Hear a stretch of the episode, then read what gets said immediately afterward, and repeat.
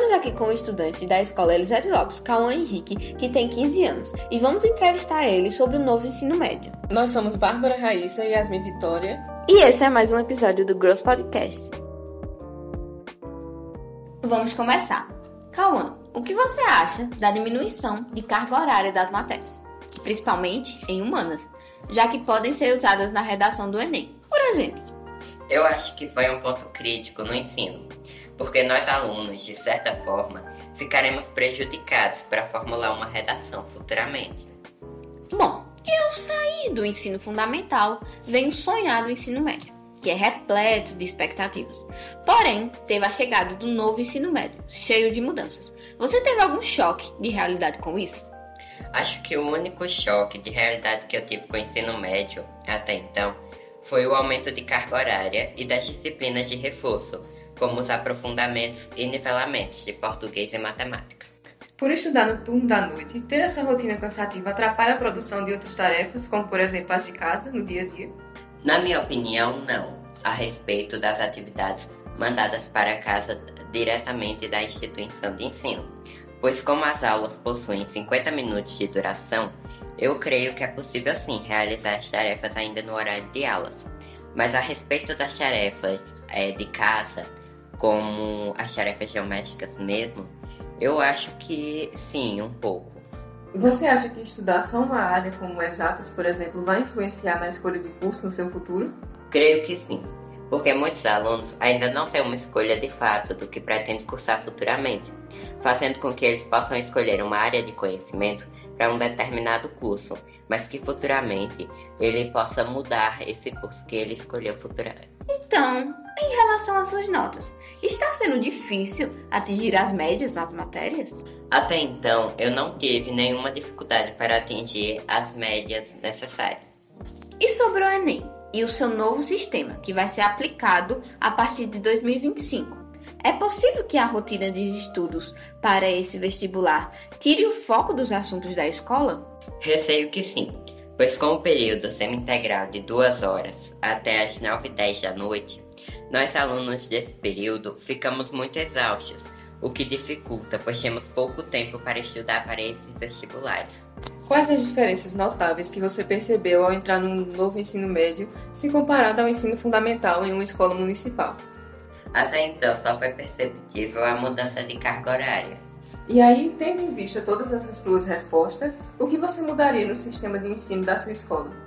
Eu mudaria a carga horária, que é a coisa que mais atrapalha no sistema de ensino atualmente. E também mudaria um pouco das áreas de conhecimento. É, eu ainda não experimentei, digamos assim, mas eu mudaria algumas para formações técnicas.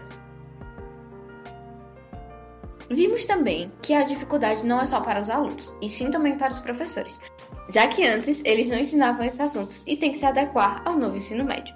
O que, que você acha sobre isso? No meu ponto de vista, eles de certa forma parecem que já estão adaptados e acostumados com essa modalidade de ensino.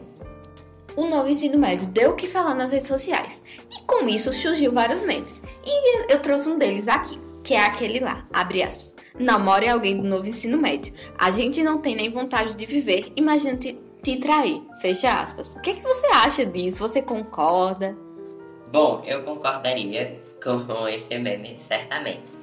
Porque realmente nós passamos muito tempo na escola e convenhamos, né, ninguém seria, como é que eu posso dizer, doido de sair de madrugada para ir trair alguém. Você acha necessário passar todas essas horas na escola, todos os dias da semana?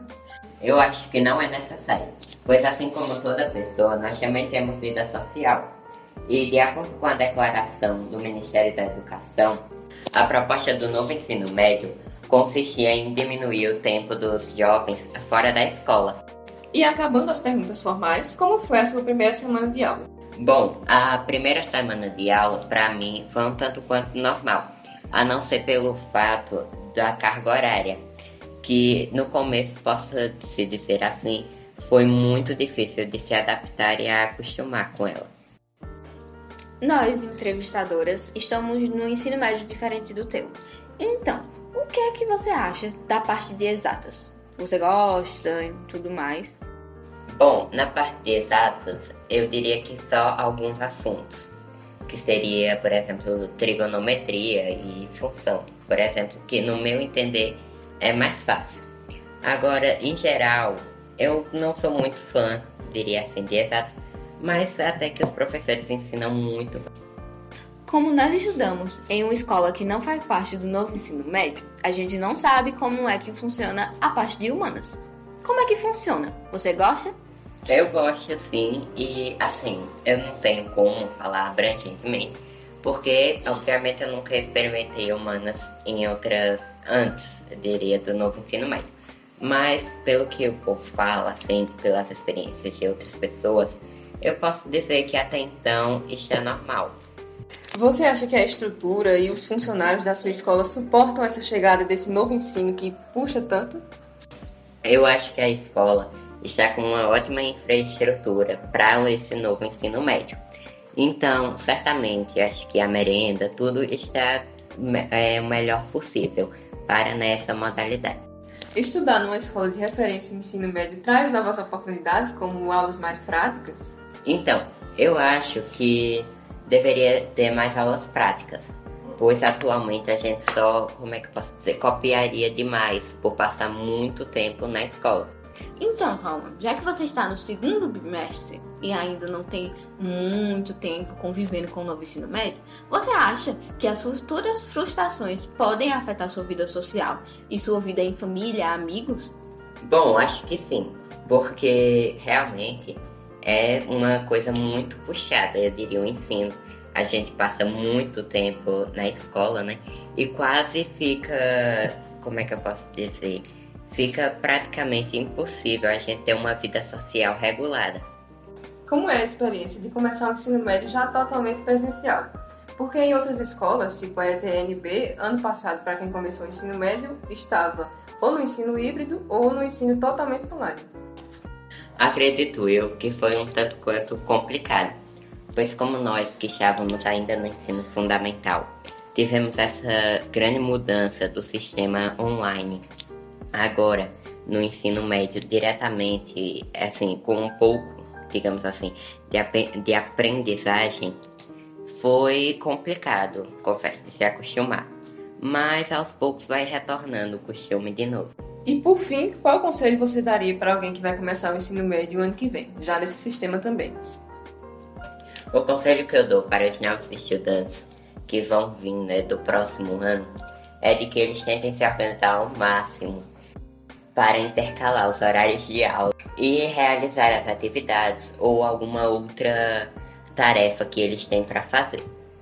Encerramos a nossa entrevista e podcast e retomamos aqui. A gente entrevistou Cauã Henrique, de 15 anos, um estudante do Elisete Lopes, que falou um pouco sobre o novo ensino médio. Então, agradecemos a presença do nosso entrevistado Cauã e a você que ouviu até aqui o nosso podcast. Até o próximo episódio.